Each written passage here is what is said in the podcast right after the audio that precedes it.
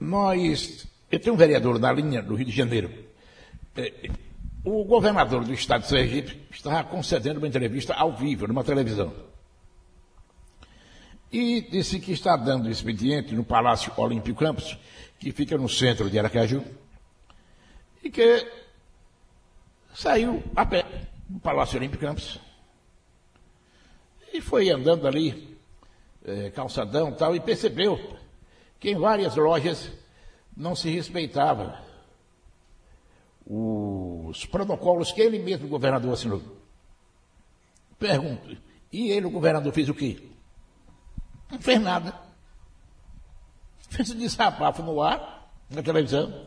Mas ele, enquanto governador, ao ver o desrespeito, fez o quê? Nada. Coisíssima nenhuma. Ou é mentira de Gilmar Carvalho? Bom, eu tenho na linha, vereadora pelo Rio de Janeiro, João Batista, Babá. Eu, quando deputado estadual, fui autor da proposta que concedeu o título de cidadania a Heloísa Helena. Babá esteve aqui em Aracaju. E estou na linha. Ele, inclusive no Rio de Janeiro, fez todo um trabalho para que a bancada do PSOL se afastasse do então prefeito do Rio de Janeiro, hoje afastado, Marcelo Crivella. É com o Babá que eu converso a partir de agora. Entrevista. João Batista, vereador do Rio de Janeiro, querido Babá, prazer ouvi-lo aqui, bom dia. Bom dia, Gilmar. É, antes de mais nada, só para esclarecer, a bancada do PSOL nunca esteve com Marcelo Crivella aqui no Rio. Sempre fomos oposição à gestão dele desastrosa aqui na cidade do Rio de Janeiro. Isso Boa correção. Tanto, Boa é, correção tanto, eu lhe agradeço. Tanto que a bancada do PSOL propôs três processos de impeachment contra Marcelo Crivella. Em todas elas, ele tinha uma maioria folgada a início, entendeu? É, e foi derrubando os projetos que a bancada do pessoal apresentou. E foi caindo também porque o desgaste dele foi ampliando perante a população. Né? Então, para você ter uma ideia, o primeiro processo de impeachment que nós pedimos, a votação foi de 35 contra e só 13 vereadores a favor. Aí ele veio fazendo, na verdade, uma gestão desastrosa, que a população foi ficando indignada e nós apresentamos outro processo de impeachment. Nesse outro processo de impeachment, é, a votação ainda foi alta em relação a ele. Ele tinha uma política de alimentar seus vereadores com uma pracinha, com um campinho de futebol, né? e assim foi montando essa maioria. Só que a população foi percebendo a enganação e no último processo de impeachment que nós entramos, é, a votação foi de 25 a 23. Né? Quase se consegue o impeachment dele. Mas ele ainda tinha essa maioria. E a população foi se indignando com isso Infelizmente, a Câmara dos Vereadores não se posicionou claramente para poder pedir o impeachment dele. Foi necessária a justiça é, entrar para poder, na verdade, condenar o prefeito Marcelo Crivella, inclusive para ir para a cadeia.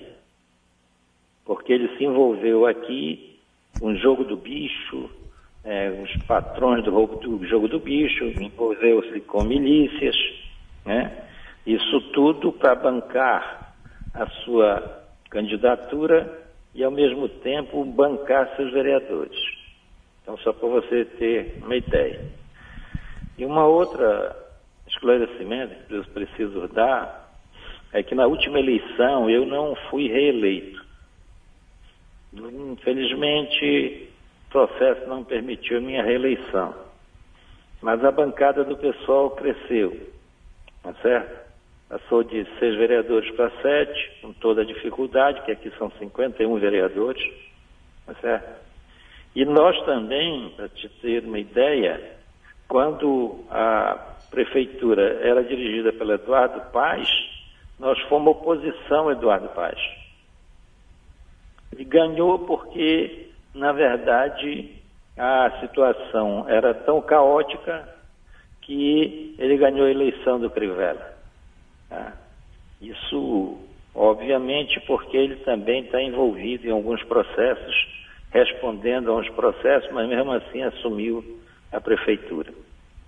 Isso que você está falando do governo aí, isso se reflete também no Brasil inteiro e governos estaduais como no Rio de Janeiro, onde o governador Witzel, que chegou com toda a pose de juiz, honestidade, de tudo, na verdade foi sendo desmascarado e que ele teve um processo de impeachment e que foi derrotado por unanimidade.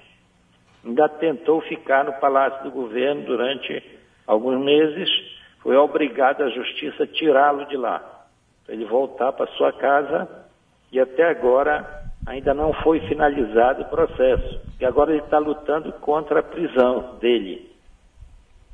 O que infelizmente no Rio de Janeiro, isso é um fato que vem se repetindo.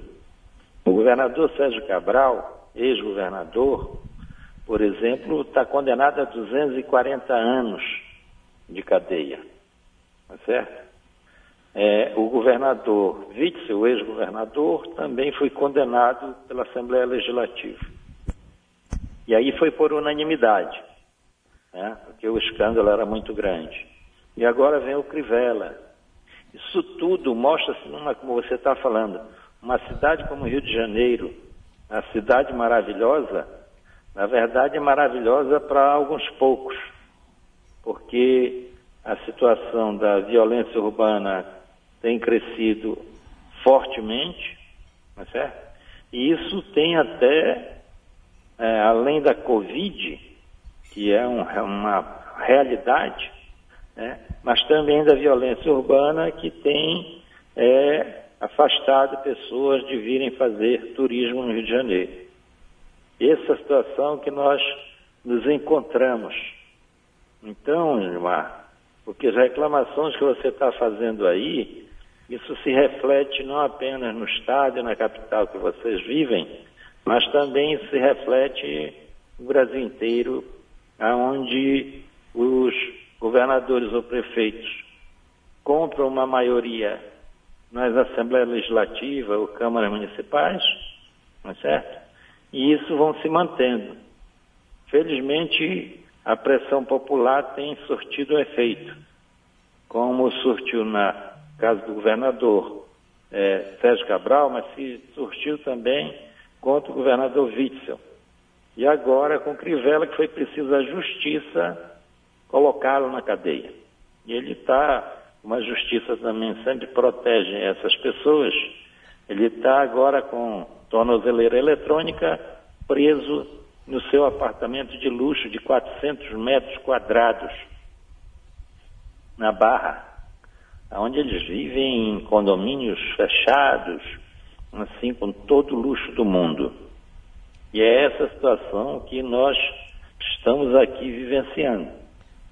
Como também se reflete na discussão do filho do presidente, que também se aliou à milícia. Né?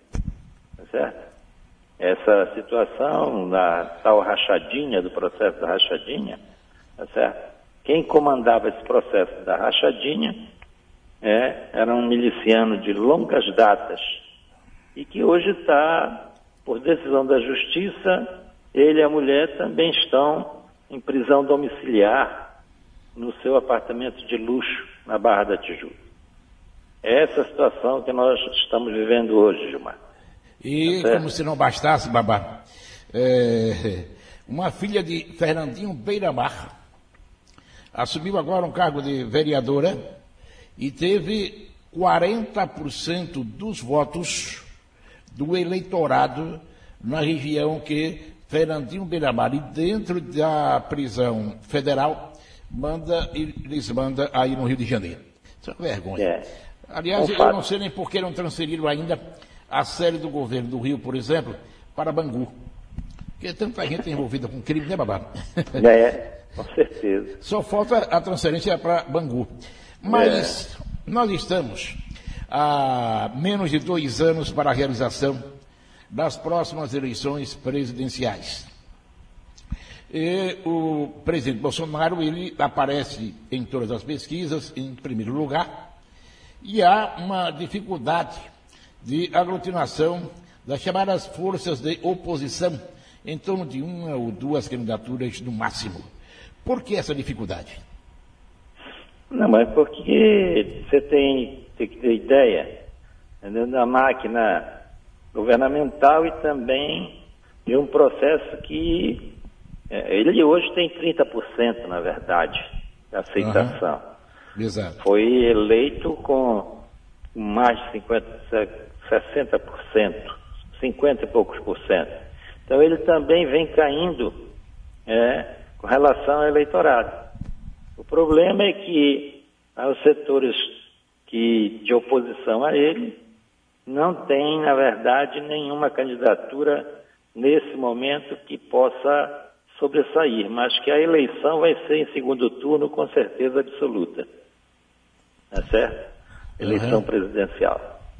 Então a situação toda que está colocada, ela é algo assim que você tem uma ideia. Um dos que enfrentam ele, que é o governador de São Paulo, tá certo? O Dória, ele faz ações vergonhosas como aquela da inclusive envolvendo a população na, na Covid, né, de respeitando né, todo um processo e ainda tentando se manter a partir da carência da população, da pobreza da população, na dependência que estavam do auxílio emergencial. Tá certo? Então, o que acontece naquele um domingo aí passado, né, na verdade, o que aconteceu? Eles contrataram toda uma série de pessoas que foram pagas, inclusive, porque estava gente frequentando a praia naquele dia e de repente chega aquela quantidade, de, entram na água com o celular em punho, é verdade? Aí daqui a pouco chega o presidente numa lancha. Né? E aí esse povo que entrou começa a gritar, ah, ah Bolsonaro um mito, é, que desculpe a expressão da palavra aqui, Dória vai tomar no cu. Foi assim que saiu na televisão. Entendeu? Mostrando é claramente o desrespeito que se tem com a população. Então, isso que é lamentável que hoje o país, o Brasil é um dos países mais atrasados com relação à cura da Covid, né? O que vem ampliando, inclusive, que corta sérios riscos perante a população. E a tendência é, na verdade, que haja um desgaste maior durante o tempo de, de Bolsonaro. Quem foi eleito com 50% hoje tem em torno de 30%, 35%, é porque ele vem caindo. Não significa que ele possa ganhar uma eleição presidencial. Mas aí é a luta que a população tem que travar na rua. Infelizmente, nesse momento de Covid, a população tem dificuldade de ir às ruas nas mobilizações. Mas nós estamos na luta, continuaremos na luta, sem sombra de dúvida. Perfeito. Esse é o real, a realidade. Meu caro Babá, foi muito bom ouvi-lo aqui, viu? Um abraço para você, um bom dia, um ah, feliz ano novo, hein? Tudo de bom para você aí, um abraço aí para a população que está lhe ouvindo aí. Parabéns pelo seu programa. Muito obrigado. Obrigado, então. Um abração, viu? Olha, mandando um abraço aqui, porque estão aniversariando Pedro e o Wendel, o Pirata. Pessoal aí no conjunto João